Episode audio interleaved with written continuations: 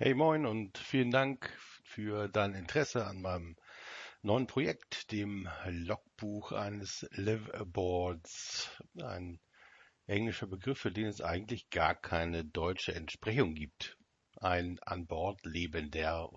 Jemand, der auf dem Wasser wohnt und dem Trend sozusagen des digitalen Nomadentums äh, nicht in einem VW-Bus frönt oder in Thailand am Strand, sondern ganz einfach an Bord eines Schiffes und dort erlebt mein Held Pete auf seiner schwedischen Yacht Abenteuer mit Menschen und mit Orten und daran möchte ich dich teilhaben lassen in diesem Podcast.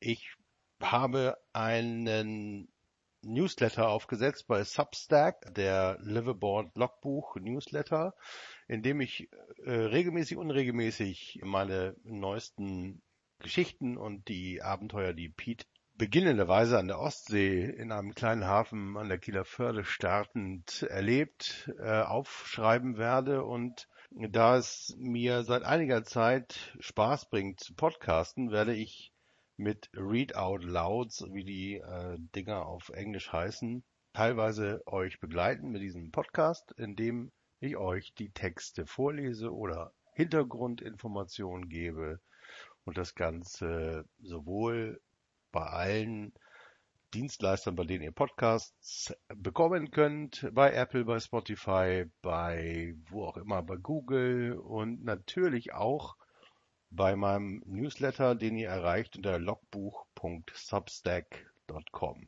Ich verlinke das auch in den Show Notes und starten will ich mit dem ersten Eintrag, den ich heute an meine 400 äh, Start Newsletter-Abonnenten verschickt habe.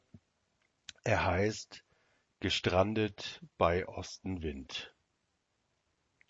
Seit Tagen schon wehte ein strenger Ostwind in die Förde, drückte das Wasser von einem Teil der Ostsee in den anderen. Die Mole des kleinen Hafens an der Nordküste der großen Bucht widerstand schon seit hundert Jahren dem Lecken der Wellen, schob das, was an Energie übrig war, peitschend über den Rand der mächtigen Steinmole. Wie jeden Abend, pünktlich zum Sonnenuntergang, machte sich Thies, der Hafenmeister, auf den Weg, die drei Flaggen am Südende der Mole einzuholen, nur um sie Sisyphos gleich am darauf folgenden Morgen wieder aufzuheißen. Von Land aus gesehen waren das die Flagge des Landes, dann die der Provinz, in der sein Hafen lag, und zuletzt die stolze Flagge des kleinen Ortes. Letztere erneuerte er öfter. Sie sollte sauber flattern und sich nicht zerfleddert seinen Gästen zeigen, die seinen Hafen meist nach einer kräftezehrenden Überfahrt zum Einklarieren aufsuchten. Zum Land selbst zu starten an sich hatte Thies, der von seinen Freunden Hauke genannt wurde, warum weiß eigentlich keiner mehr ganz so genau, also zum Land und zu starten an sich hatte Thies keine ernsthafte Beziehung. Nationalstolz lag ihm fern, sowie große Ambitionen oder Prahlerei. Letztere war ihm sogar ausgesprochen zuwider. Und in Yachthäfen kommt Prahlerei ja dummerweise ein bisschen öfter vor. Thies huschte gekonnt unter einer Gischtwolke durch und begann, die Flaggen einzuholen, als ein später Gast von See aus anrollte. Die über Tage aufgebauten Wellen schoben die Segelyacht von einer Seite auf die andere. Der Skipper, das konnte er sehen, hatte alle Mühe, das Boot auf die kleine Einfahrt zwischen den Molenköpfen zuzusteuern.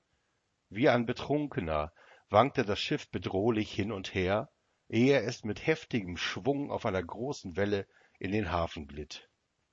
Danach beruhigte sich die Yacht schnell und der Hafenmeister sah den Steuermann aufatmen.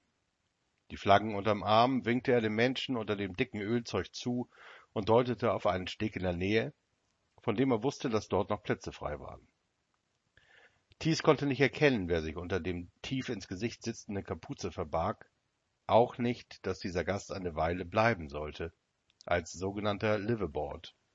Menschen, die auf ihren Segelbooten leben, moderne Nomaden der See. Er schlug arglos und entspannt seinen Kragen auf und versuchte möglichst trocken sein Büro zu erreichen. Es war inzwischen beinahe dunkel und die Kälte der Frühlingsnacht senkte sich schnell auf den kleinen Hafen.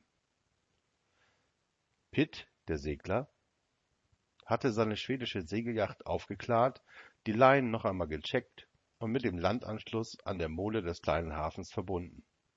Wohlige Wärme strömte aus dem Konvektor unter Deck, als er sich ein Anlegebier aufmachte.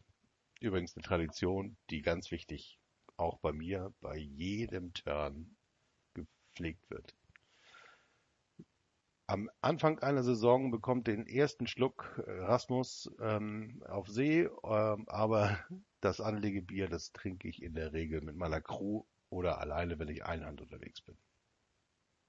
Das kühle, prickelnde Bier spülte das Salz weg, das überall in seinem Bart hing. Das Bier in der Hand schaute er aus dem Niedergang auf das kleine Dorf, seufzte kurz und entschied, sich ab morgen wieder um seine Probleme mit den Leuten in, den, in der großen Stadt zu kümmern.